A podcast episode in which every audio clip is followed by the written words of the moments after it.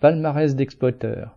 Suspense insoutenable. Pendant quelques heures, Bernard Arnault, propriétaire de LVMH et première fortune française, est devenu première fortune mondiale devant Elon Musk avant que ce dernier ne revienne en pole position. Cela ressemble à un classement sportif, sauf que les sportifs, eux, n'exploitent personne. Les fortunes des milliardaires, elles, sont le fruit du travail de milliards d'individus partout dans le monde.